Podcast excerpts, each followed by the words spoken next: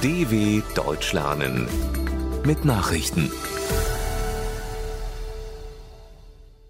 Samstag, 17. September 2022, 9 Uhr in Deutschland. Rosneft will gegen Treuhandverwaltung seiner deutschen Tochterfirmen vorgehen. Der staatliche russische Ölkonzern Rosneft hat der Bundesregierung eine Zwangsenteignung seiner deutschen Tochterfirmen vorgeworfen.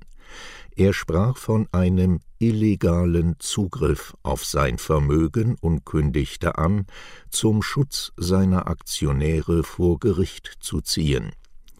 Die Bundesregierung hatte entschieden, die deutschen Rosneft-Tochterfirmen unter Treuhandverwaltung zu stellen.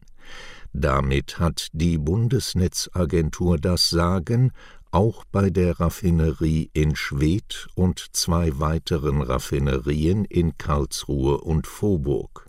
Hintergrund ist das Ölembargo der EU gegen Russland wegen des Ukraine-Krieges. Zelensky will härtere Sanktionen gegen Russland. Nach dem Fund hunderter Gräber mit Zivilisten in der Nähe der ostukrainischen Stadt Isium hat Präsident Volodymyr Zelensky eine Reaktion der internationalen Staatengemeinschaft gefordert. Die Welt dürfe nicht zusehen, wie der Terrorstaat Russland töte und foltere, mahnte der 44-Jährige in seiner jüngsten Videoansprache. Russland müsse mit noch härteren Sanktionen bestraft werden, verlangte Zelensky.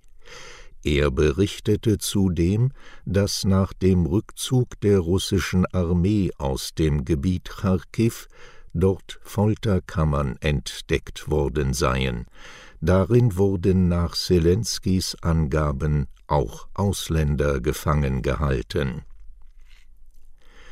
Putin kündigt weitere Angriffe auf Ostukraine an.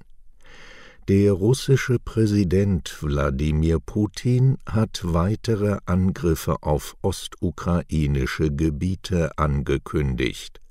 Putin sagte zum Abschluss eines Gipfels der Shanghaier Organisation für Zusammenarbeit, dass die Offensivoperationen im Donbass nicht ausgesetzt würden. Sie gingen in geringem Tempo voran.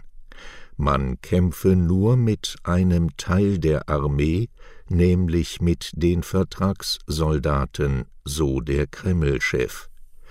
Zugleich drohte er mit Vergeltung angesichts der Geländegewinne der ukrainischen Armee.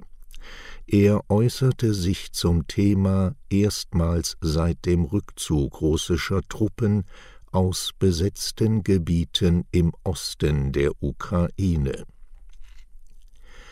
Todesopfer bei Grenzkämpfen in Zentralasien Kirgisistan und Tadschikistan haben einander den Bruch einer vereinbarten Waffenruhe an der gemeinsamen Grenze vorgeworfen. Auf kirgisischer Seite gebe es sowohl unter Soldaten als auch unter Zivilisten Opfer, teilte der Nationale Sicherheitsrat in der Hauptstadt Bischkek mit. Das dortige Gesundheitsministerium zählte mindestens 24 Tote. Tausende Menschen seien aus der Region geflohen, berichtete die russische Nachrichtenagentur RIA unter Berufung auf das Rote Kreuz. Im Grenzgebiet beider ehemaliger Sowjetrepubliken kommt es seit Jahren immer wieder zu gewaltsamen Auseinandersetzungen. Festnahme einer Iranerin durch Sittenpolizei sorgt für Unruhe. Nach Protesten gegen den Tod einer jungen Frau ist im Iran das Internet eingeschränkt worden. In Teheran wurde ein erheblicher Ausfall registriert, wie die Organisation NetBlocks mit Sitz in London mitteilte. Wenige Tage nach ihrer Festnahme durch die sogenannte Sittenpolizei war Masa Amini am Freitag in einem Krankenhaus gestorben, wo sie zuletzt im Koma gelegen hatte. Der 22-Jährigen sei auf einer Polizeiwache auf den Kopf geschlagen worden, berichteten Menschenrechtler. Diese Darstellung wurde von den Behörden vehement zurückgewiesen. Kinder der Queen halten Totenwache am Sarg. Der neue britische König Charles III. und seine drei Geschwister sind in der Londoner Westminster Hall zu einer Totenwache für ihre Mutter Elizabeth II. zusammengekommen. Charles, Prinzessin Anne sowie die Prinzen Andrew und Edward standen, schweigend und mit gesenkten Köpfen, am Freitagabend zwölf Minuten lang an dem aufgebahrten Sarg der Queen, während weiter zahlreiche trauernde Bürger daran vorbeizogen. Wegen des enormen Andrangs durften sich zwischenzeitlich keine weiteren Menschen in die inzwischen etwa acht Kilometer lange Warteschlange stellen. Oktoberfest in München startet nach zwei Jahren Zwangspause. Nach zwei Absagen wegen der Corona-Pandemie startet an diesem Samstag wieder das Münchner Oktoberfest.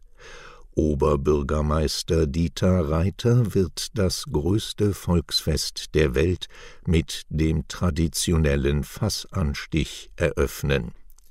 Die erste Maß Bier bekommt, ebenfalls traditionell, der bayerische Ministerpräsident Markus Söder.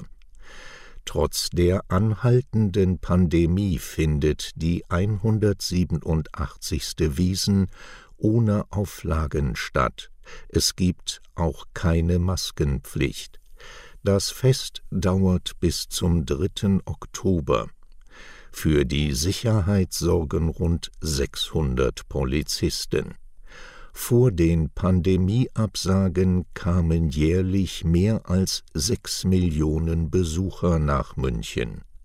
Soweit die Meldungen von Samstag, dem 17.09.2022. dw.com/langsame Nachrichten